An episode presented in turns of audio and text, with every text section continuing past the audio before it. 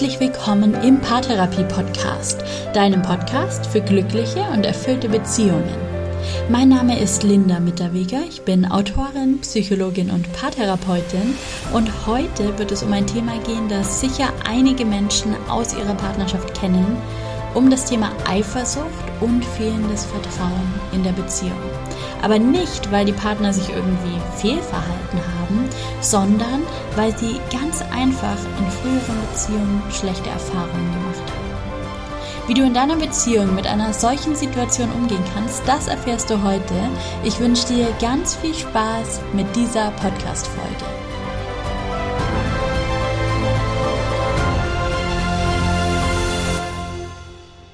Schreiben mir Menschen, dass es Eifersucht in ihrer Partnerschaft gibt und dass ihnen misstraut wird. Aber nicht, weil sie fremdgegangen sind oder sich in dieser Beziehung etwas geleistet haben, was diesen Vertrauenseinbruch rechtfertigt, sondern ganz einfach, weil ihr Partner oder ihre Partnerin in einer früheren Beziehung schlechte Erfahrungen gemacht hat.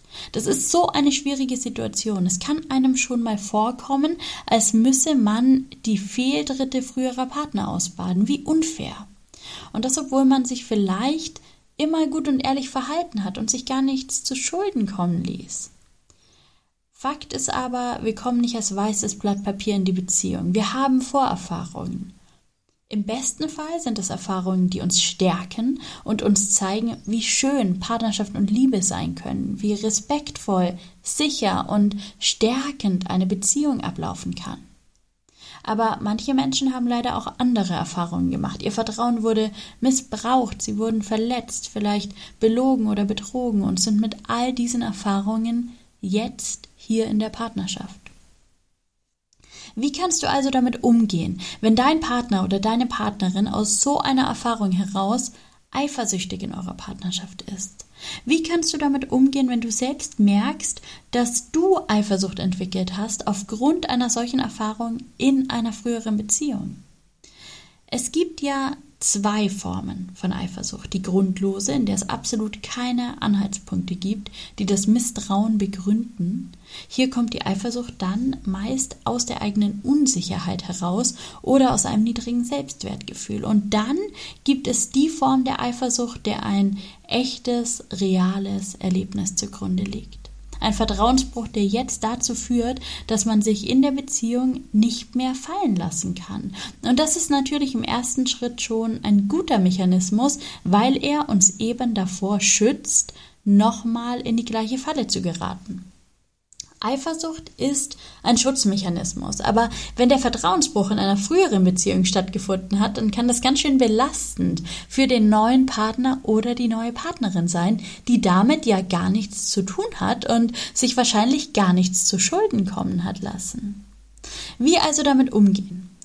Wichtig ist hier erstmal, die Verantwortung richtig zu verorten. Denn häufig ist es bei der Eifersucht ja so, dass der Mensch, der unter der Eifersucht seines Partners oder seiner Partnerin zu leiden hat, zu hören bekommt, ja, dann lass dir halt nichts zu Schulden kommen. Wenn du dich richtig verhältst, dann kann er oder sie ja gar nichts aussetzen.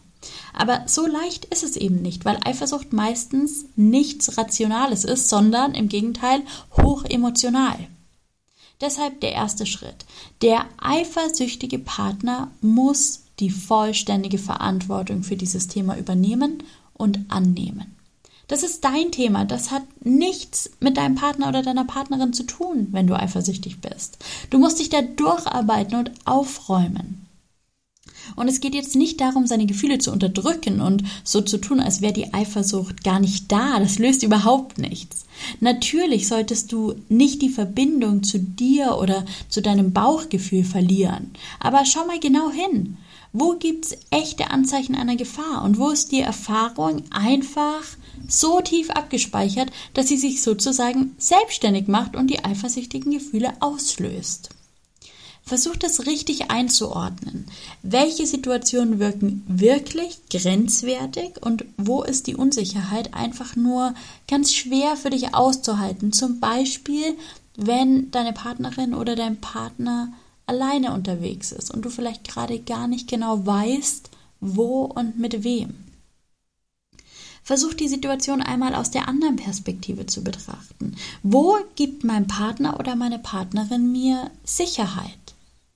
Wo zeigt er oder sie sich verlässlich? Was gibt mir Grund zu glauben, dass er oder sie es ernst mit mir meint? Und dann kannst du auch noch einen Schritt weiter, eine Ebene tiefer schauen. Was muss ich aus der früheren Erfahrung vielleicht noch verarbeiten? Vielleicht braucht es noch Arbeit in dir. Such dir Hilfe von einem Coach oder eine Psychotherapie, wenn du denkst, dass du das nicht allein bewältigen kannst.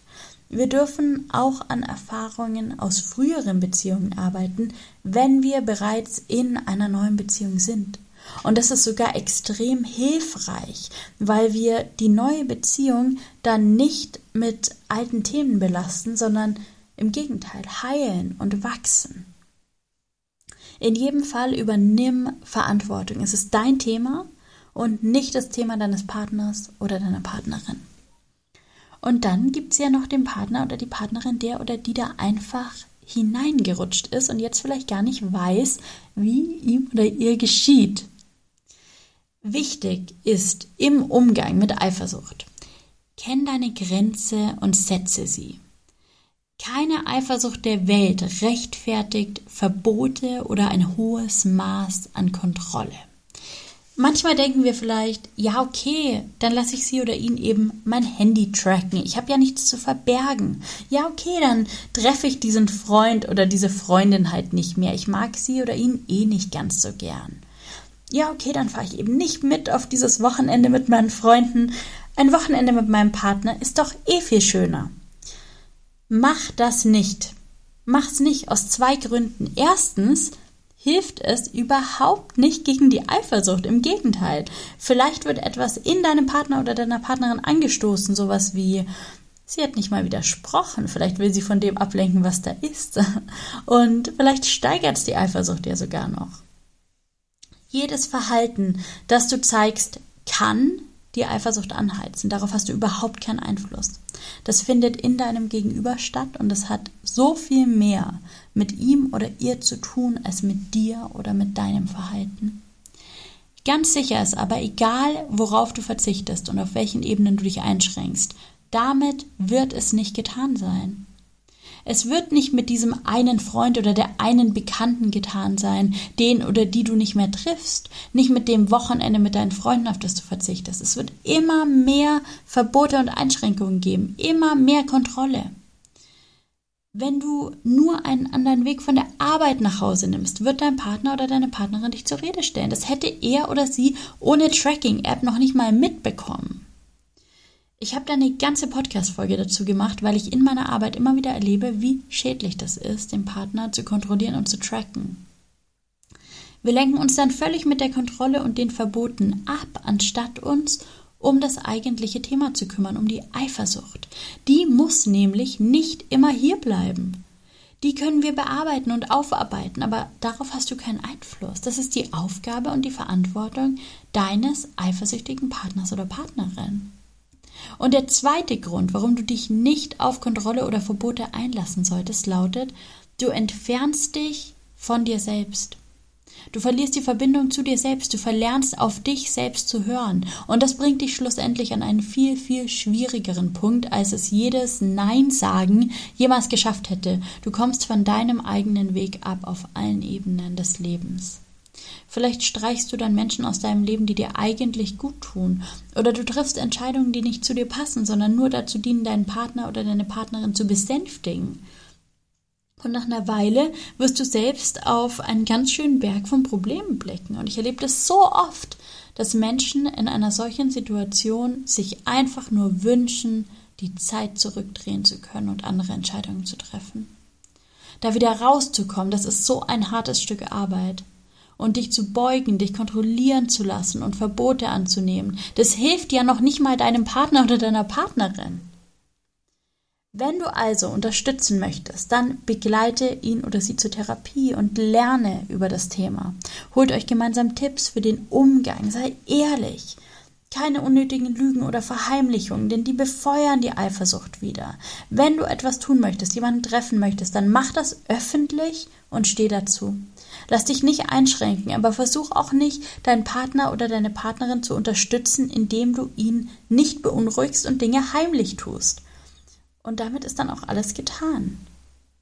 Und dann braucht das Thema einfach positive Erfahrung und Zeit.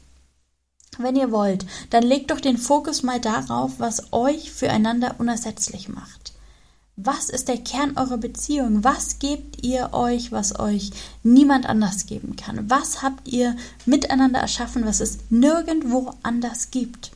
Schafft euch ein echtes Fundament in eurer Beziehung, dann müsst ihr auch keine Angst haben vor all dem, was es da draußen noch so gibt.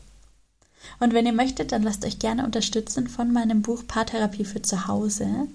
Ein echter Ratgeber zum Selbstausfüllen, ein Workbook, mit dem ihr euch Schritt für Schritt durch alle Themen eurer Beziehung, auch die Eifersucht, arbeiten könnt und so ein ganz solides und stabiles Fundament für eure Beziehung begründen könnt. Und wenn du jetzt darauf Lust bekommen hast, dann findest du den Link zum Buch in den Show Notes. Und ich freue mich sehr, wenn ich dich mit diesem Buch in deiner Partnerschaft unterstützen kann.